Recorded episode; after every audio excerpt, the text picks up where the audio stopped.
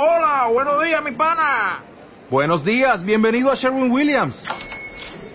¡Ey! ¿Qué onda, compadre? ¿Qué onda? Ya tengo lista la pintura que ordenaste en el ProPlus app. Con más de 6.000 representantes en nuestras tiendas listos para atenderte en tu idioma y beneficios para contratistas que encontrarás en aliadopro.com. En Sherwin Williams somos el aliado del PRO.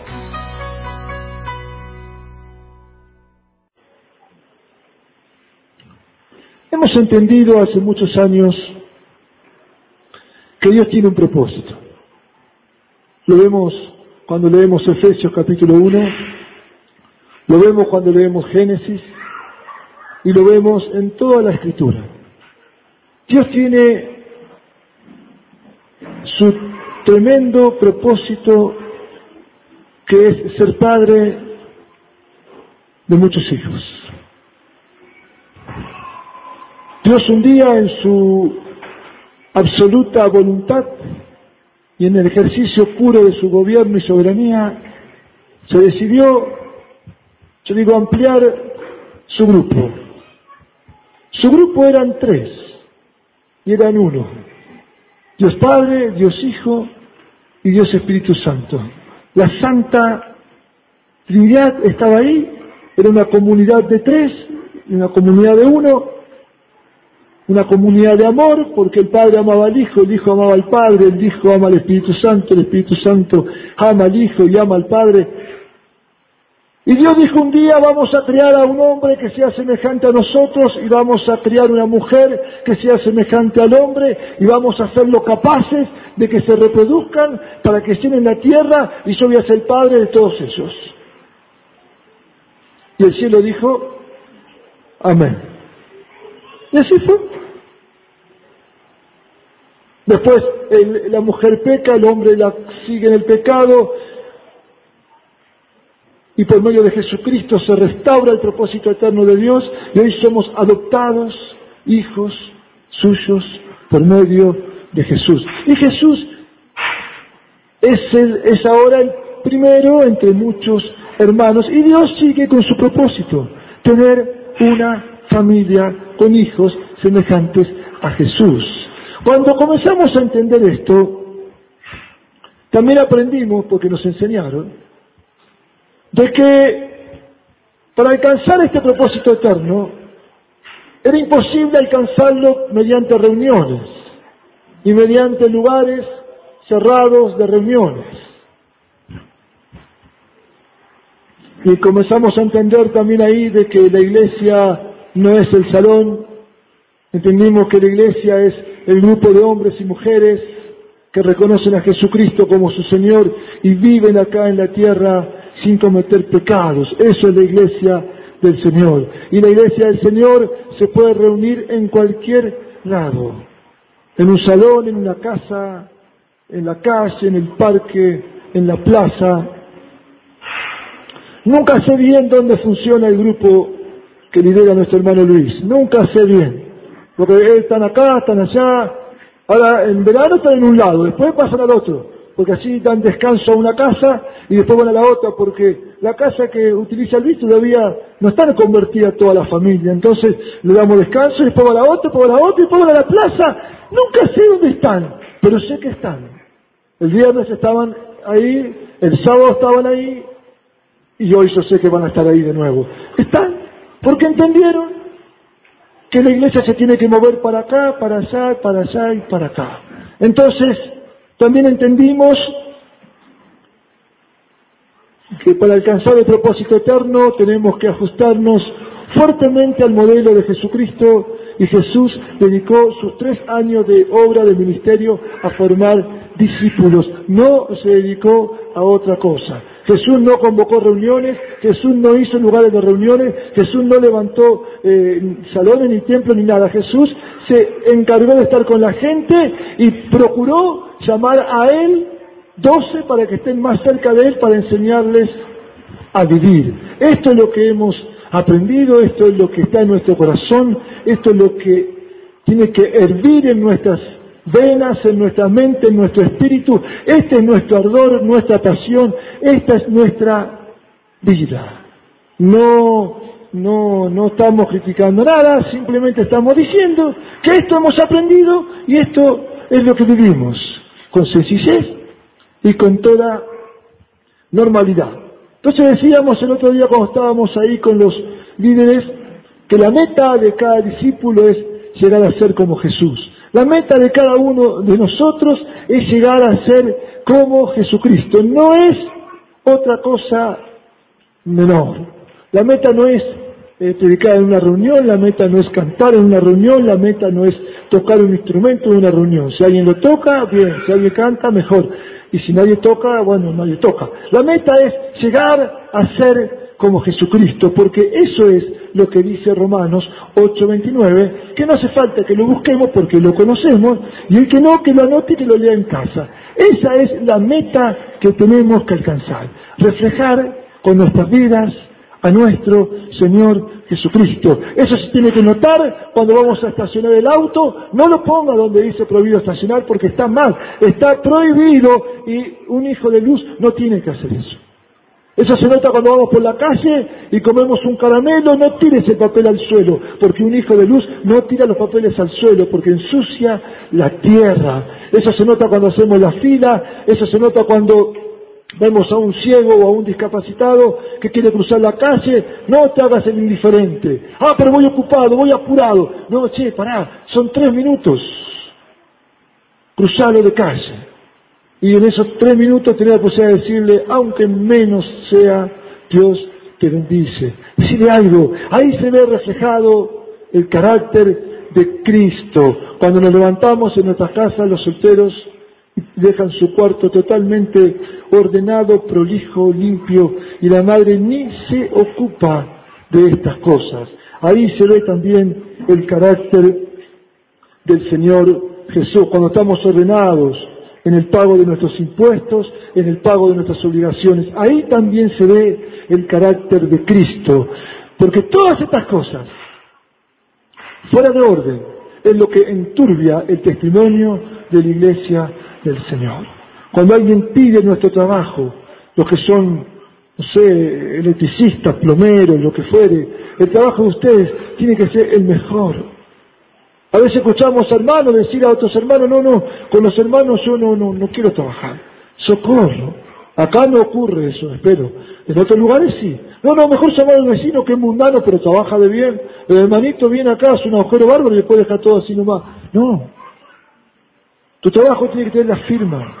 Y la firma tiene que decir, lo hice para el Señor. El mejor trabajador tiene que estar entre nosotros. Las mejores enfermeras, las mejores nutricionistas, las mejores docentes, las mejores maestras. Tienen que estar entre nosotros. ¿Por qué? Porque tienen corazón de madre. Porque saben cuál es el sufrimiento de la gente sin el Señor. Aparte de matemáticas y de lengua, es muy sencillo acercarse a un banco y aunque sea, por más que el changuito sea terrible, vos así en la cabeza, tiene como el gatito, se queda ahí quietito. ¿Cierto, Lili? ¿Cuántas veces avanzaste alguno así? Montón. ¿Por qué nos gustaba tanto la, la, escuela nosotros cuando éramos chicos? Porque nos habían hecho creer que la maestra era como la mamá.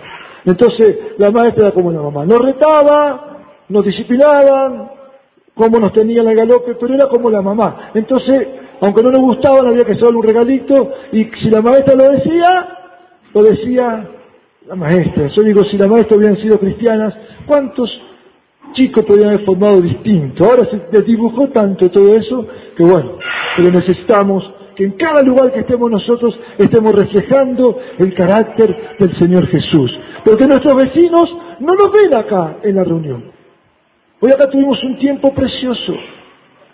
Amén. Luis, Sergio, los hermanos, las hermanas, ustedes ahí, eh, cantando al Señor, levantando las manos, llorando, eh, oh, diciendo que, que la duda se disipa, que Él está presente, que el río de agua, que es eso todo lo que dijimos. Está hermoso todo esto. Pero el vecino no se entera de esto. El vecino se entera cuando vos llegás a tu casa. Ahí ve. Él conoce a ese que está en la casa, no conoce al que está acá, tocando un instrumento o, o bendiciendo a los hermanos. No, él conoce al otro, al que va a la casa. Tu compañera de facultad, tu compañero de facultad, no te conoce cuando vos estás acá. Él conoce a la otra, a la que va a la facultad, a la que le quita el asiento al otro, a la que es mala vuelta, le saca los apuntes y no hace la cola. Él es, es el que conoce a tu compañero de, facultad. Y con ese no quiere saber nada.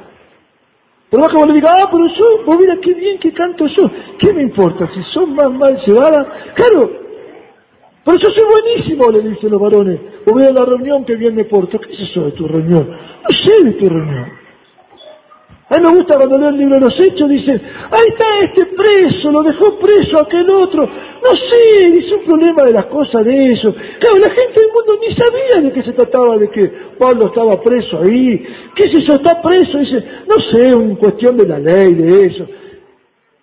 Y acá lo mismo, si vos le decías a uno, no, pero vos mira, yo cuando hago discípulos, ¡ja! Mis discípulos, él dice, ¿qué es eso lo que es tu discípulo? Yo que sé que el examen copiaste. Eso sí. No, pero yo al discípulo le enseñé a orar, pero vos copiaste.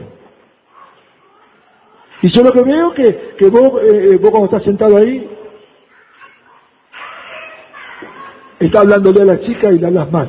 Eso es lo que yo veo. ¿Qué es eso de hacer discípulo? No, no, no entiendo, eso no entiendo. Dice, claro. ¿Por qué? Porque el propósito eterno de Dios es la familia de muchos hijos para desparramarlo por toda la tierra. Cada uno de nosotros estamos en un lugar distinto, trabajo distinto, facultades distintas, barrios distintos, cuadras distintas, edades distintos. ¿Por qué estamos así?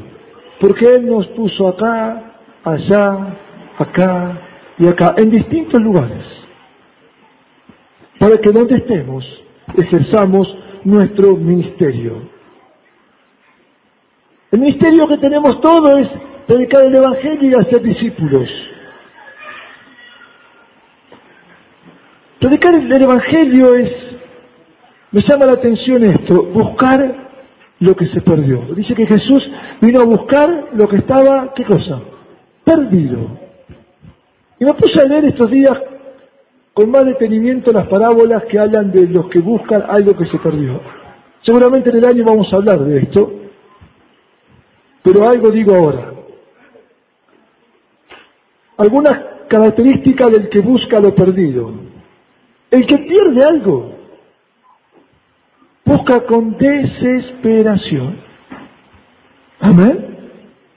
Y ahí están las parábolas. El que perdió la oveja dice, están todas, falta una, la voy a buscar. Y en buscarla hay una acción, tiene que salir en búsqueda de la que se perdió. Anoche, no como si fue anoche o ayer, Analía dice, uy, pobre ese hombre, algo perdió. Dice, está así en, bueno, nosotros decimos cuatro patas, pero no son cuatro patas, porque esto no es pata, bueno, así, con la rodilla así, como gateando, ¿no? Un hombre grande. Y dije, que habrá perdido. Pero dice, y capaz que perdió los lentes de contacto, porque de la forma que está, no sabemos qué perdió, no sabemos si lo encontró, pero nos dimos cuenta que estaba buscando algo. Nos dimos cuenta que el hombre estaba buscando algo. Cuando la gente nos ve a nosotros, es como que tiene que preguntarnos, ¿qué buscas? Tenemos que tener características de buscador. Estoy buscando algo. ¿Qué está buscando? Estoy buscando lo que se perdió. Claro, ¿qué ocurre? Son tantos los perdidos. Medio como que no hay que buscarlo, es cuestión de pararse nomás un poco y empezar a hablar y encontrar perdidos. Ahora yo pensaba en estos días, ¿qué pasaría si iríamos a un pueblo que sabíamos de antemano, vamos a suponer, un pueblo que son 100 casas y sabemos que 95 son cristianos, 5 familias no. ¿Qué hacemos? ¿Vamos a predicar en la esquina? No. ¿Qué vamos a hacer una reunión con un parlante para que vean acá al evangélico cantando? No. ¿Qué hay que hacer? Hay que ir a las cinco casas, porque estamos buscando al perdido. Hay que ir ahí. No, no va a ser porque te sacan corriendo, pero yo estoy buscando al perdido. El que pierde algo lo busca con desesperación. Y cuando lo encuentra, le avisa a los vecinos. ¿Y qué hace? ¿Qué hace? ¿Qué hace?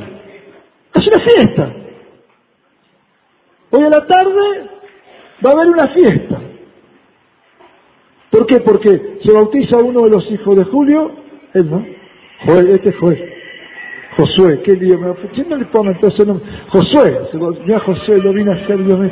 Se bautiza Josué y se bautiza la esposa de Ricardo. Lo buscaron, lo encontraron, con desesperación.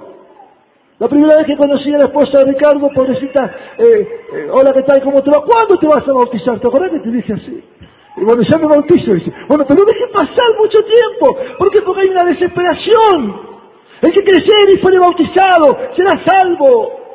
Tiene que haber una urgencia en nosotros. Bautízate pronto. Lávate de los pecados. Cámbiate de reino. Hay una urgencia. No es que apuremos a la gente. No es que bañemos a la gente. No. Le hablamos bien, le explicamos bien. Pero después hay que presionar. ¿Por qué? Porque estoy buscando. Y cuando lo encuentro, ¿qué hago? Una fiesta. Hoy a las cuatro y media en Vaqueros se bautiza, así que los que pueden ir vayan, porque hay fiesta. Fiesta en el cielo, fiesta en la tierra. Ah, y Tiffany también se bautiza. ¿Dónde Tiffany? Estaba aquí. Tiffany. Ahí está. También se bautiza. Muy bien. Tres fiestas. El que busca algo que perdió lo busca con desesperación y todos se dan cuenta. ¿Qué buscas? ¿Viste cuando en tu casa empezás a buscar algo? ¿Qué te preguntan tus hijos? ¿Qué buscas? Y vos decís, ¿dónde lo has puesto vos? No, yo no toqué nada. Y ahí empieza la pelea. Pero enseguida se da cuenta, ¿qué buscas? Se tienen que dar cuenta la gente que nosotros estamos buscando lo que se perdió. Y me lo digo a mí mismo, ¿eh? Primero, a lo mejor hay que viajar dos cuadras, a lo mejor hay que viajar diez kilómetros, a lo mejor hay que viajar veinte kilómetros, a lo mejor cincuenta kilómetros, a lo mejor en auto, a lo mejor en colectivo, a lo mejor caminando, qué sé yo. ¿Y dónde vas? Voy a buscar lo que se perdió. Y el que busca lo que se perdió, deja todo, porque va detrás de lo que se le perdió. Cuando lo encuentra, hace fiesta. Se tienen que enterar todos. Lo encontré. Pero tengo que seguir buscando porque hay más. Ese es nuestro primer gran ministerio. Buscar lo que se perdió. Buscarlo con desesperación. Buscarlo con locura. Tengo que encontrarlo. Cuando lo encontramos,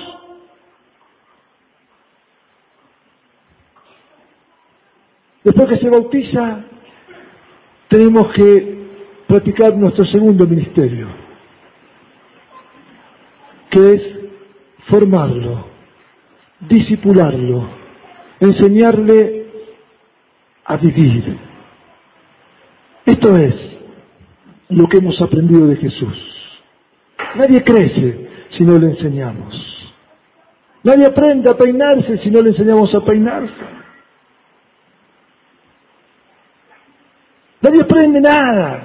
Si no vamos al colegio no aprendemos a leer, no aprendemos a escribir. ¿Y cómo no aprendió? ¿Y por qué no, hubo quien le enseñó?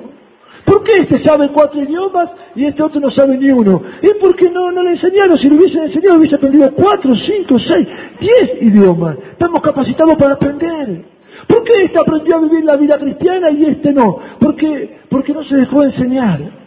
Porque no se dejó enseñar. O porque no hubo quien le enseñe. Entonces, y no le enseñamos cosas para agrandarle la cabeza y hacerlo un genio de la Biblia. No. Tenemos que enseñarle lo que enseñó Jesús. Enseñarles a vivir. Mientras que aprendemos nosotros, le enseñamos a los demás. Amén. ¿Qué amén? No hay mucho amén. Este año no, vamos a enseñar a nadie, me parece.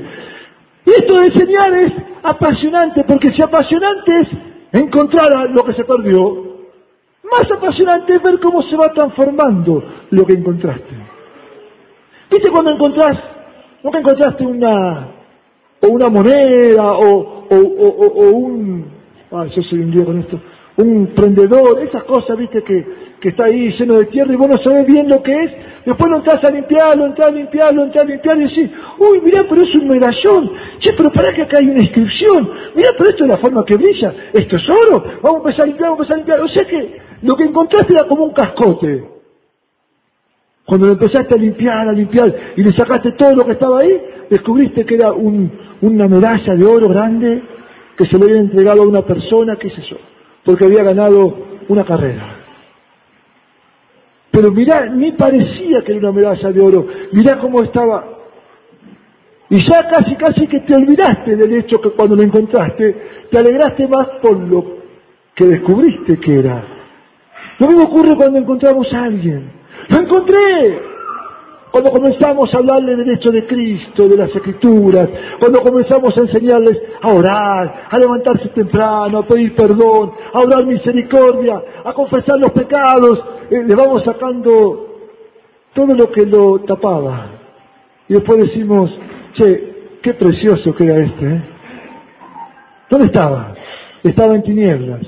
Era tinieblas pero la sangre de Cristo lo fue limpiando y le fuimos enseñando. Mirad qué precioso que era. La iglesia está llena de personas que estábamos sucias y que nos vamos limpiando. Y el padre le va a decir al hijo y el hijo le va a decir al padre, mirad qué preciosos que están. Eso es cuando lleguemos a la estatura de la plenitud de Cristo. Pablo dice que los exhortamos a todo hombre para que sea perfecto en Cristo. ¿Ves? No para que venga a la reunión, para que sea perfecto. Tiene que llegar ahí, tiene que llegar a ese punto. ¿Por qué? Porque tiene que brillar como brilla Jesús. Entonces decíamos ahí ese fin de semana, todos somos discípulos, todos tenemos como meta llegar a ser como Jesús. Los discipuladores, aparte de ser discípulos, son discipuladores. Y tenemos que tener una meta como discipulador, transferir vida de Cristo al otro. Amén. Amén. Transferir vida de Cristo. No darle un simple apunte, no hacer de psicólogo, no simplemente escuchar los problemas y los problemas y los problemas. Hay que transferir vida. Vida. El discipulador tiene un alto compromiso, tiene que transmitirle vida de Cristo. Y si no tiene vida de Cristo, sea honesto y decirle a otro que se encargue de tu discípulo. Porque le vas a estar pasando un apunte, le vas a estar pasando un conjunto de letras. Las letras, para el que no entiende, son como mosca en un papel blanco. El discipulador le tiene que pasar la vida de Cristo. Tiene que vibrar Cristo en medio de la charla. Tiene que estar ahí presente. Esa es la meta del discipulador. Tengo que ser como Jesús, pero tengo que transmitir a Cristo. ¿Y dónde se lo voy a transmitir? En casa. Tomando un mate, tomando un té. Se lo voy a transmitir en el parque, en la calle, arriba del colectivo. Acá en la reunión, ¿qué va a transmitir si no se puede? No hay tiempo. Ahora ya en, 15 minutos nos abrazamos dos o tres y nos vamos a casa. Y la meta de los grupos familiares, dijimos aquella tarde, era cooperar con el desarrollo del propósito eterno. El grupo familiar no es la reunión del día miércoles, digo, ¿no? No es la reunión del martes y del jueves, no. No es una reunión. El grupo familiar es donde se encuentran los discípulos, es una reunión de trabajo, en el grupo casero no tendría que haber eh, el que predique. Tiene que estar el, el, responsable del grupo, tiene que desarrollar lo que estamos desarrollando, pero que todos participen. Porque si predica el responsable es una reunión más y la gente va a la reunión. ¿No? Vas a juntarte con tu grupo. Pero en mi grupo no pasa nada. Bueno, yo te digo como lo dijo una vez a alguien, no pasa nada porque estás vos. Bueno, yo me había mal, educado. Claro, porque eh, y estás vos, no pasa nada, le dije. Me, me, entendió rápido y dijo, te da razón. Porque en mi grupo, si yo quiero que pase, tiene que pasar. Ahora si yo voy, ufa, ya está, listo. ¿Qué pasa en el grupo? Ufa. Porque no es la reunión. Acá en la reunión eh, del frente cantan tres, uno predica, los otros escuchan. Es más aburrido esto. El grupo no. El grupo todos tienen que llevar algo. Entonces, no pasa nada en el grupo, es porque voy yo. Algo debo estar haciendo mal yo que no pasa nada. Sí, pero todo yo voy con entusiasmo, pero el otro tiene menos onda, que no sé qué. Bueno, no importa, vos con entusiasmo, vos con alegría. Vos llevá al que encontraste, llévalo ahí y sentalo ahí para que lo vean. Está todo oscuro, está todo lleno de tierra, pero ponelo ahí porque lo encontraste, lo encontré y ahí lo traje. ¿Vos te esperaste que cumpla año una hermana? Bueno, llevó una, una, tortita. ¿Por qué torta? Porque cumple año una hermana. Uy, hubiese dicho. No, porque no es la reunión. Estamos en el cuerpo. Como dije el domingo, no le digo al dedo gordo que tengo que venir a la reunión. Él viene solo porque está unido al cuerpo. Si yo estoy parte del grupo casero y estoy metido en el grupo casero, sé de antemano quién cumple años. Porque a los que veo más, los veo siempre. La otra vez un hermano me dice, ¿por qué vos cuando venías a Salta todos los meses siempre vas sí o sí a la zona norte? Porque ahí está mi grupo. Hace cinco años que no fui a Rosario, pero ahí está mi grupo, ahí estaba mi grupo. Ahí comenzamos el grupo con Elías, ahí están los hermanos que ganamos. Entonces yo voy a todos los grupos, pero ahí no puedo faltar. Porque es mi grupo. Hay otros líderes, yo ni, ni lidero, no hago nada ahí. Pero yo digo, quiero ver cómo andamos. Porque no es la reunión, no es la reunión, es el grupo de trabajo. Vamos a trabajar. Por eso cuando el líder dice hay que estudiar esto de memoria, hay que completar esta hojita, hermano, hacelo. Porque si no, pues, al otro miércoles el líder dice, a ver, el versículo de memoria, ah, ah, ah, ah, ah, ah yo me acordaba, ¿cómo era? Está en Juan, ¿no? Y en Juan hay un montón de versículos. Sí, pero era ese, ese Juan, Juan, Juan. Ya está. Por el líder ya se amargó la tarde con uno así. Bueno, a ver, contestaste la preguntita. No, ¿para qué? Si ya sabe lo que es la, respuesta. No, tiene que escribir igual.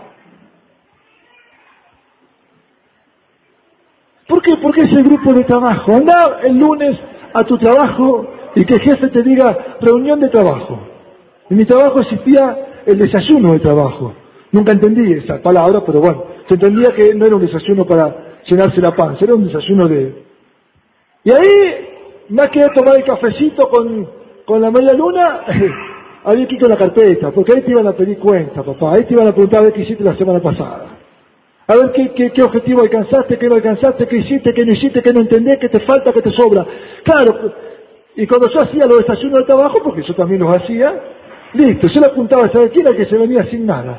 Este, este no trajo nada, este no tiene ni idea que viene acá. Le digo, che, esto no es para tomar la leche, te trae tus cosas. Ah, sí, bueno, no, no, deja, deja, deja. Porque mientras que va a atender la compu, la impresora, todo, se nos termina, son 20 minutos. Entonces, en el grupo casero vos no podéis desarmar. La Biblia, el cuaderno, el apunte, la virome y el resaltador. Pero yo soy medio lento para escribir, hermano, no importa, vos se va igual, si no escribí no importa, pues si quieres llevarlo ahí, que esté ahí.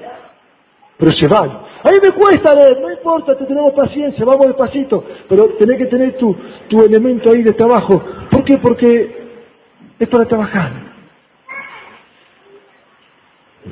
Es la parcela que estamos orando. Son los nombres que están escritos. Es para trabajar. Grupo casero. Es la única forma que hemos entendido que vamos a poder contener a los nuevos que se convierten. Y los nuevos que se convierten crecen ahí adentro. También dijimos aquel día que el grupo tenía que ser dinámico, participativo, distinto. No haga siempre lo mismo, porque siempre lo mismo es más aburrido que bailar. Bueno, nosotros no bailamos, pero más aburrido que chupar un clavo. Preguntaba a los que toman hierro si no es feo esclavo, mami, también. Hay grupos que son tan predecibles que si el que va a saber todo lo que va a pasar. Sabe todo, sabe hasta cuando se porta mal el bebé, que lo va a cambiar. Pero pasa siempre lo mismo. No. En los grupos que yo estoy, cantar poco y nada. Ojo, no digo que esté bien, ¿eh? Cantar poco y nada. En Rosario nadie toca la guitarra y el que toca no la lleva porque dice que se pueden robar, mejor. Listo. Así que cuando alguien se inspira y canta algo, todos cantamos. Pero si no, no. Orar, y a veces sí, a veces no. Pero ¿cómo no va a orar, hermano? Vos no sos espiritual. Es que la gente ora en la casa. La gente tiene que orar a las 7 de la mañana, a 6 de la mañana, a 5 de la mañana, tiempo devocional, ahí está la oración. Después cuando nos juntamos todo ahí, nos juntamos para ver eh, qué estamos haciendo. Por lo general oramos. Y a veces oramos tanto que nos pasamos todo el tiempo orando. San Rosario hay dos o tres, hay, hay un hermano que se pone a orar y si no le pateamos un poco los tobillos. De hora, 40 minutos, 45 minutos, tan agradable escucharlo orar que lo puede dejar orar tranquilamente. Aparte el cielo baja, así que déjalo que ora. Hay otro que ora en 5 minutos y le dice, vamos a cantar una canción para que... Otro no, otro es bello participar de la oración, así que... Entonces a veces oramos mucho y a veces oramos poco. Pero sí, siempre hacemos el trabajo. Y cuando alguien falta, ya antes de que termine, alguien está preguntando, ¿dónde estás? ¿Qué te pasa? ¿Estás enfermo? ¿Estás trabajando? ¿Pasó algo? Para saber nomás, no tenés que cuando te preguntan, ¿por qué no vas al grupo? Pero tenemos que saber qué pasa. Procuramos comenzar a horario y terminamos a horario. Después se quedan media hora más o una hora. Pero bueno, ese es el problema del que se queda y el dueño de casa. Pero que el grupo termine a un horario determinado. Porque hay gente que necesita irse a su casa. Nosotros empezamos 8 y a las 10 con la día terminamos porque la día comienza a hacer la cena. Pero hay un grupo que se queda hasta las 10 y media, 10.40 más o menos. Bueno, gracias a Dios como tenemos edificio, hay que cerrar la puerta, entonces yo bajo y ahí medio como que... Eh, si no se queda, por Hay otro que viene a la tarde, cuatro y media, terminamos seis y media, y se quedan dos horas más y se quedan después de la noche. Si pueden, se quedan. Bueno, cuando pueden, sí. Cuando se quedan muchos, se le no tiene nada que hacer. No tenés que estudiar, no tenés que, que orar. ¿Por qué no te va a predicar? Ya tuviste en el grupo. No es la reunión. Una vez me acuerdo, estábamos, no me acuerdo quién sería, a lo mejor está acá, por si está acá, no hay problema. Que Claro, no le podíamos, no le podíamos focalizar, le parece que era una mujer, allá en la zona norte. Claro, y ella dice, no, yo fui a la reunión del martes, decía un día, yo fui a la reunión del miércoles. Claro, ella venía de otra congregación y entendía que en la semana había que ir a una reunión. Dijimos, no, no es así. Vos tenés que estar en un grupo. No me acuerdo quién. La cuestión que después entendió. Claro, pobre, porque si no el martes acá, el miércoles allá, el jueves allá, el domingo acá, no sabíamos quién era, dónde vivía, eh, cuántos años tenía ni nada, pero ella pobre estaba contenta. Y a veces, ¿qué hacía, pobrecita? Se esforzaba, iba a todos los grupos. No, dijimos, así te va. Claro, porque eh, uno iba el martes, uno el miércoles, uno el jueves y el domingo aquí. Entonces ella se quería quedar en todas las reuniones de la iglesia. Entonces iba el martes, iba el miércoles, iba el jueves, iba el domingo. Claro, cuando faltaba el jueves nosotros lo retábamos. ¿Por qué no viniste? No, fui el martes. Eh, después le enseñamos. Una sola vez nos reunimos a la semana, que es el domingo. Y después nos juntamos por las casas. Algo más.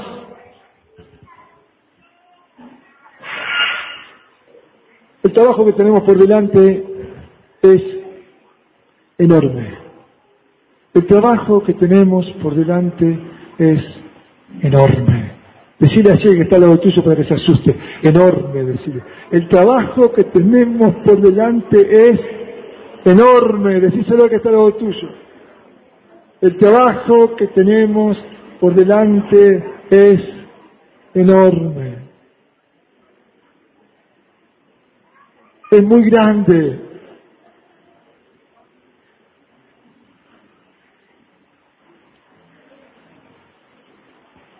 Ahora el trabajo que tenemos por delante, aparte de ser enorme, es precioso. Es el trabajo más precioso que hay. Poder buscar lo que se perdió y poder enseñarle a vivir. Es preciosísimo que alguien te enseñe, el que me está enseñando a mí, yo le dejo tanto por su vida, y me sigue enseñando. Es el trabajo que no perece, es el trabajo que no se echa a perder, es el trabajo que nadie te va a robar. Porque el otro trabajo te lo van a robar. Va a perecer. Lo que hoy se junta, mañana se pierde. Es una que sea pesimista, pero es así. Después te hace viejito, hay que ir a los médicos, hay que pagar ahí.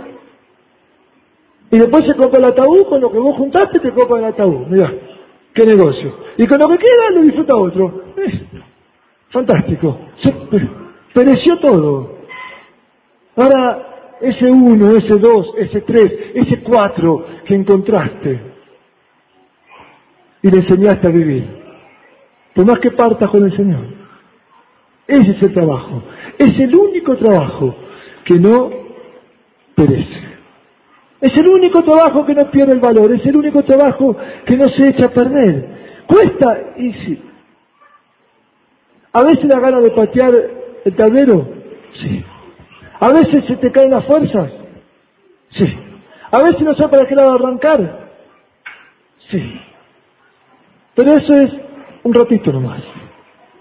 Si tú estás presente, toda duda se disipa.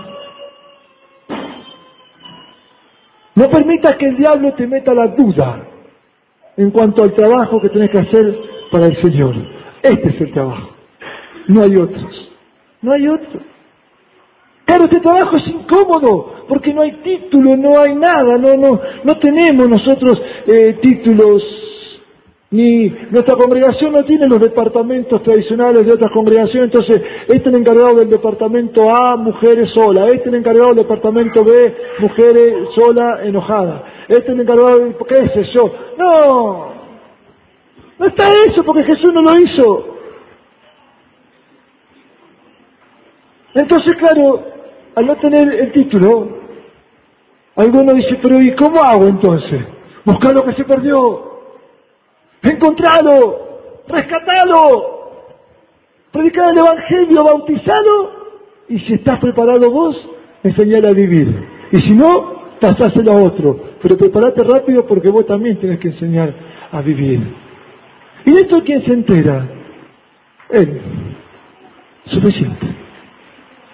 Jesús fue tan sencillo que nos simplificó a nosotros el problema. Esto también hablamos ese día con los líderes. El Señor dijo, por sus frutos los conoceréis. No dijo por su elocuencia, por su sabiduría, por su gracia o por sus dones. No, por sus frutos. Entonces, si Jesús dijo por sus frutos, es por sus frutos. No, pero mira el don que tiene esta hermana, amén. Pero él dijo por sus frutos. Pero mira la capacidad que tiene este hombre, amén. Pero él dijo por sus frutos. Entonces, por sus frutos. Es algo objetivo. Si yo acerco a un pomelo, no voy a decir esto es una planta de higo. Bueno, lo digo que no conozca el pomelo, ¿no? Pero si vos te acercas al pomelo, vos vas a decir, este es pomelo, a lo sumo le errar, qué es eso. ¿Con qué le puede equivocar? Con el limón. Este pomelo o el limón, ponele. Pero por ahí anda, no va a decir que manzana. ¿Y por qué no conoces? ¿Eh? ¿Cómo sabés? No, por el fruto.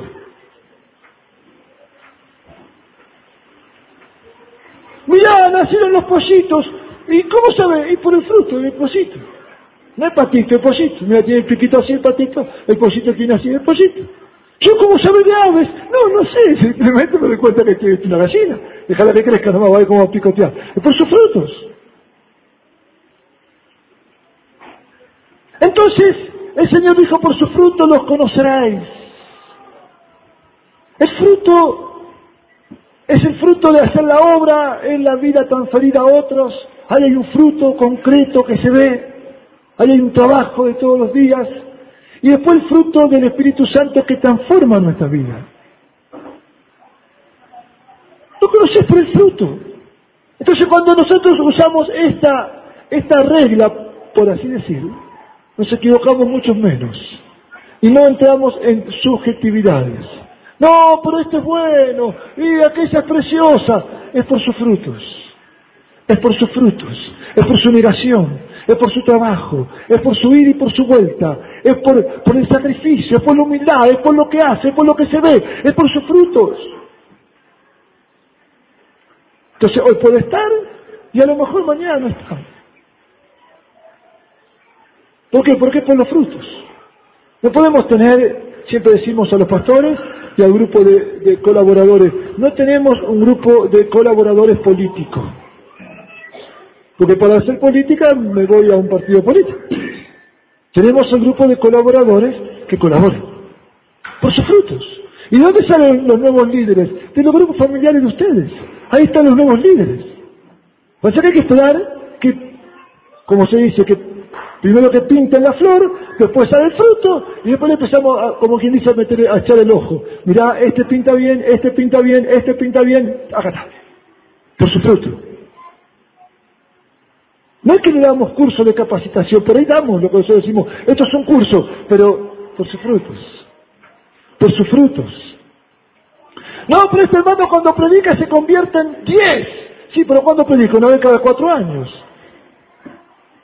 Y porque hay que organizar todo, hermano. ¿Cómo se va a predicar? No, ¿qué organizar? No hay que organizar nada. Se predica. Y listo. No, pues este hermano cuando hace discípulo, vos mira, es fantástico. ¿Y cuándo hace discípulo? Ah, cuando él quiere. Cuando quiera que haga, cuando haga, será reconocido. Por sus frutos los conoceréis. Sus frutos. También decíamos aquel día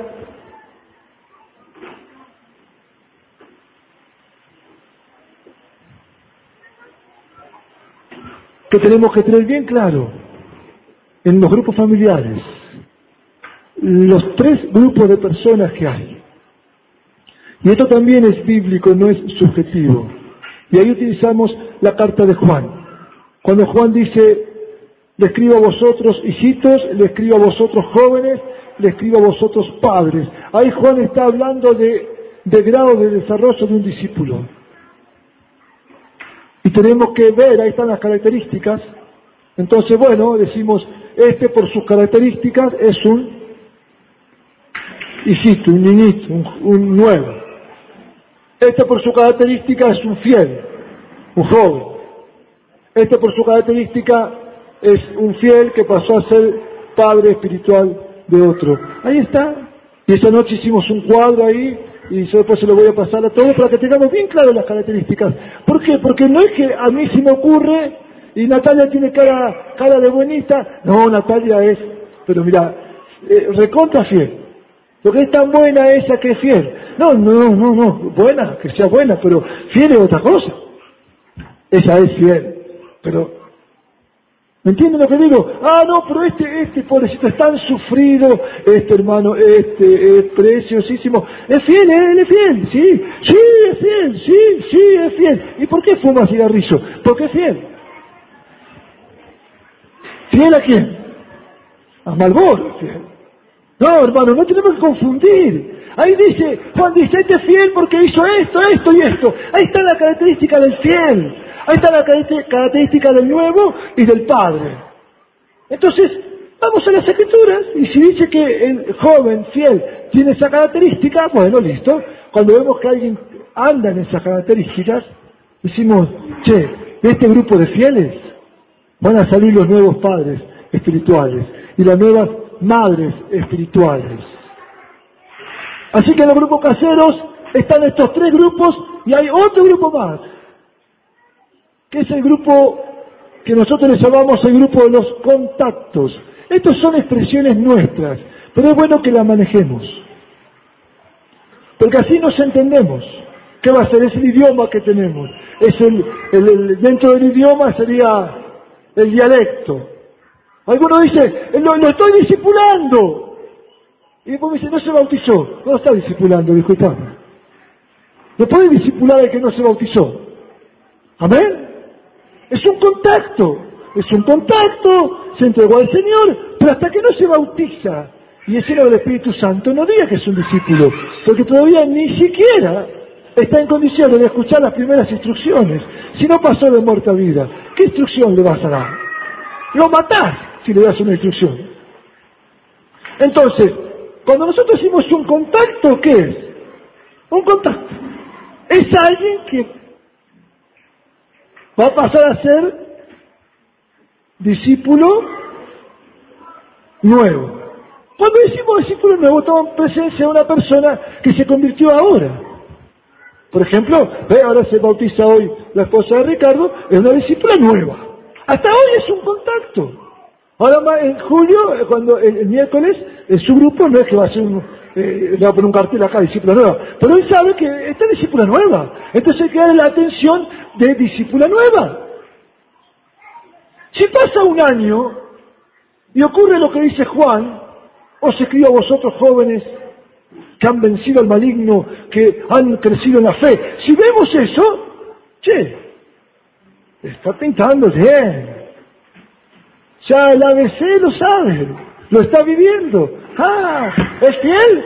Y está fiel. Pasa un año más. Che, ¿sabes qué? La esposa de Ricardo le predicó a la vecina. No me digas, ¿la vecina cómo se llama? Daniela. Ay, qué lindo. ¿Y qué dice Daniela? Y ella le predicó y Daniela se entregó al Señor. Ahora la bautizamos. Julio dice, ¿qué te parece, Alfredo? ¿La ve, la ve ella? Y yo no le voy a preguntar si ella hace torta de chocolate. Yo le voy a preguntar, che, Julio, ¿es fiel? Sí, es fiel. ¿Y cómo te das cuenta que es fiel? No doy cuenta en esto, en esto y en esto. Bueno, que la vea. No es que somos buenos con ella, es fiel, que la vea. Pero mirá, Julio, controlarla de cerca, ¿eh? Porque vos tenés que rendir cuenta por, esa por Danielita que se bautizó. Pero yo, yo no estoy ahí. Vos, Julio, controlar a ella, que ella le enseñe. Y Julio, ¿qué va a hacer? Va a mirar, va a mirar. Y si ve que lo está haciendo bien, no te sorprenda que al poco tiempo tiene otro discípula. No es porque hace torta de chocolate, es porque es fiel. Amén. ¿Y por qué este no puede disipular? Porque no es fiel. ¿Qué le va a enseñar? ¿Infidelidad? ¿Qué le va a enseñar a llegar tarde a la reunión? ¿Qué le va a enseñar a no leer la Biblia? ¿Qué le va a enseñar a andar como quiera? No. Después tenemos que rendir cuenta nosotros de esto. Entonces, lo último otra cosa que decíamos aquel día es que, por lo general, el que gana a una persona lo disipula, por lo general. Hay algunas condiciones, hay algunas situaciones en que no puede. Por, ejemplo, si una chica en la facultad predica y se convierte en un muchacho, una chica no puede disipular un muchacho. ¿Amén? No puede, ¿no? Ah, como un muchacho no puede discipular a una chica soltera. Los casados aconsultan marido y mujer, pero también sigue la relación con su discipulador. Tampoco puede discipularlo cuando es nuevo. Si alguien que se bautiza hoy, mañana le predica a su tía y la tía se convierte, damos gracias por la tía, pero no la puede discipular, porque es nueva, no, tiene todavía nada para enseñarle a vivir. Amén. Amén. A veces, otra situación que se da es cuando un soltero gana a un casado. Medio difícil. Si el soltero es fiel, nosotros qué le podemos decir, mira, enseñarle a orar, enseñarle a leer la Biblia, enseñarle a predicar, enseñarle las cosas de la vida cristiana, pero la parte de casado vos no le puede enseñar porque vos sos soltero. ¿Qué le va a enseñar? No puede. Entonces buscamos que algún matrimonio le enseñe. A veces, otra situación que se da es cuando hay una diferencia de edad muy grande. Entonces por ahí decimos, bueno, está bien. O a veces también lo que tenemos en cuenta es la distancia qué sé yo. Se convierte uno de una punta a la otra punta, bueno, mira, si es muy problemático, le buscamos la vuelta. No son muchas situaciones. Otra situación que se da es cuando si el discipulador cae en pecado y tiene que ser disciplinado, en ese tiempo no puede tener discípulos. Y si después esta persona que pecó es restaurada y todo está bien, lentamente va a ir tomando tal vez el trabajo y si no, no. Pero se puede enojar, que se enoje con él. Yo no lo hice pecado. Cada uno es responsable. Y pero se va a ofender, hermano. No, no, no, no se puede ofender porque las cosas están claras sobre la mesa. Después si se restaura y todo va bien, ¿qué le decimos? Che, empezar lentamente de vuelta a recuperar y, y bueno, y se acomoda ahí. A veces también sugerimos, si vemos que el discipulador o la discipuladora está muy cargada de gente, le sugerimos que no se siga cargando de gente. Preferimos que sea poco y bien hecho y no mucho y mal hecho. ¿Por qué? Porque de la forma que entendimos que extiende, que se extiende el reino de Dios en las personas, nosotros estamos delegando todo en cada uno que disipula al otro. Y cuando digo todo, digo todo.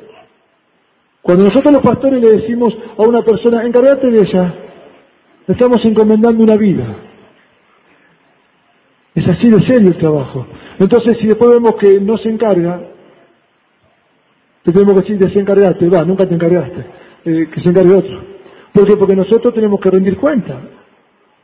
Nosotros tenemos 14 grupos familiares, yo sé lo que pasa en mi grupo. Yo no sé lo que pasa en el grupo de Julio. De Julio. El día que algún discípulo de Julio abrirá un grupo, bueno, él será responsable. Es serio, no es cuestión de soplar y hacer botellas. Por eso es una transferencia de vida. Entonces, si vemos que no lo está atendiendo, si vemos que no funciona, si vemos que, hay una desatención, eh, nosotros tenemos que decir, mira, che, hay una desatención. Y no tenés que enojarte. Y cuando por digamos, no tomes más discípulos, tomalo como que te estamos cuidando. No lo tomes como que no te estamos dando lugar. No. Acá el lugar sobra. Pero no podemos matar al soldado. Porque si matamos al soldado, nos quedamos sin ejército. Eh, no tomen discípulos. Algunos se llenan de discípulos, ¿por qué? Porque no son rápidos a veces para formar a otro. Entonces se convierten, y está bien, tienen que entenderlo, pero formar rápido a tus discípulos para que tus discípulos tomen a otros. Es como si una mujer tendría un hijo cada nueve meses. Ustedes dirán, pero se puede, sí se puede, pero después mejor ni te cuento cómo va a llegar a los 45 años. O a los 50. Que tenga uno, que descanse un tiempo, después que tenga otro. Otra cosa que también dijimos, que no, no nos andemos cambiando de un grupo a otro. Voy aquí, voy allá, voy acá, porque lo único que se logra cuando hacemos eso es que le perdemos el rastro al discípulo.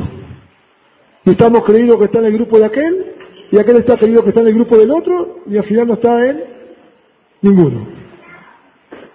Y después se perdió. Entonces, no nos cambiemos de un grupo a otro. Por ahí se dan casos que hay que cambiarse, bueno, se habla, se charla, se habla entre los líderes, se ve bien por qué y después se cambia. Otra cosa que también advertimos ahí, lo advertimos aquí a todos, cuando alguien viene a decirte, che, hermano, vos sabés que yo me veo con tal hermano, pero me podría ver con vos. Algunos dicen, yo no tengo ningún problema. No digas así. ¿Por qué se está viendo con un hermano? ¿Por qué se quiere ver con vos? ¿Que vos tenés una aureola especial?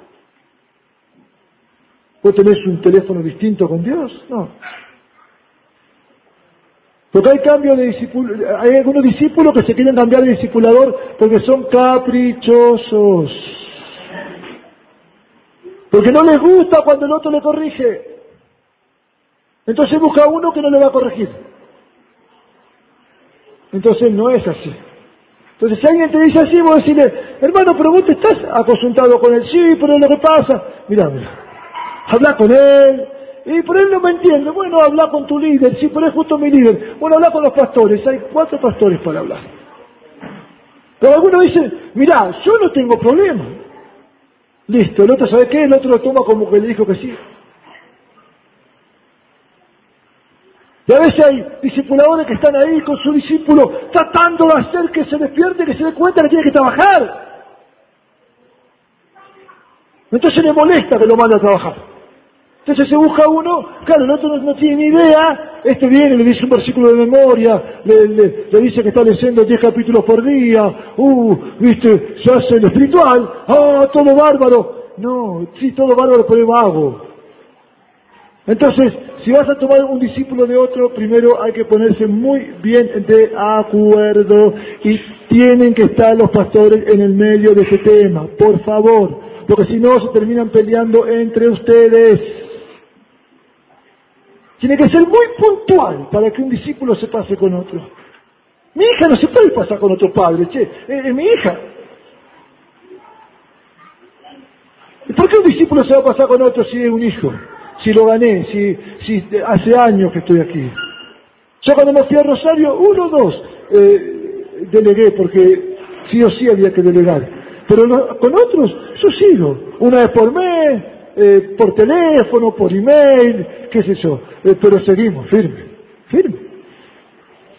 Procuré no tomar más discípulos de acá porque no los puedo atender, pero seguimos firmes. Y a lo que tuve que decirle que, que esté con otro, eh, hasta el día de hoy los extraño. Y sigo mirándolos con mucha atención, porque los conozco muy bien. Entonces, cuidado con esas cosas, porque eso es lo que afea la cosa. Algo tan bien diseñada por el Señor Jesucristo, a veces nosotros lo afeamos con estas actitudes medio desordenadas. Amén. La última, La parte más atacada del Evangelio del Reino, una de las partes que más atacan del Evangelio del Reino, ¿sabe cuál es? Es el señorío de Cristo y el trabajo de hacer discípulos. Eso es, ahí, ahí viene el ataque. ¿Por qué? Porque cuando golpea ahí, rompe la estructura. Si yo quiero desalvar una familia, no tengo que hacer que el hijo se pelee con el padre. ¿Qué tengo que hacer? Si quiero romper una familia, ¿qué tengo que hacer? ¿Qué tengo que hacer? Hey, ¿qué tengo que hacer? Tengo que hacer que el esposo se pelee con la esposa. Si yo rompo esa coyuntura, ya el otro se cae todo solo.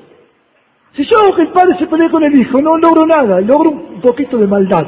Pero si logro que el esposo se pelee con la esposa, todo lo otro, ¡prac! se cae. Y el diablo sabe eso. Entonces el diablo, ¿qué es lo que quiere hacer? Él no quiere hacer que, que eso, que Martín se pelee con Alejandro. No, no logra nada. Ahora, si él logra que Martín se disguste con su discipulador, ¡tac! Ahí está quebrando una relación de coyuntura. Está aislando a dos. Por eso el ataque, cuando nosotros hablamos del Evangelio del Reino, ¿qué es lo primero que nos dice? Ah, ustedes hacen discípulo. Así, ustedes hacen discípulo con la mano, hacen discípulo. ¿Y qué quiere que hagamos si no vi a Jesús hacer otra cosa?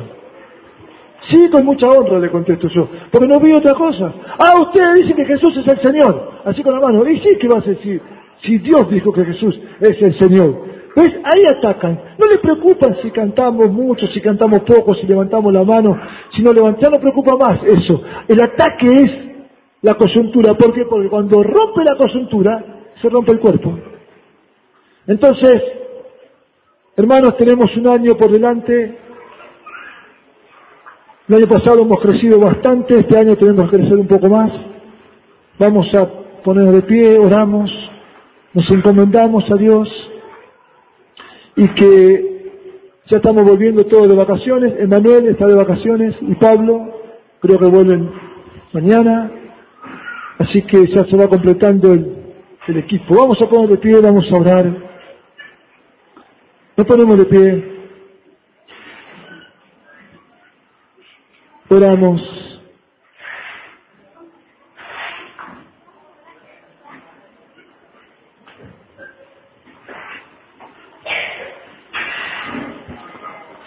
Padre, te damos gracias.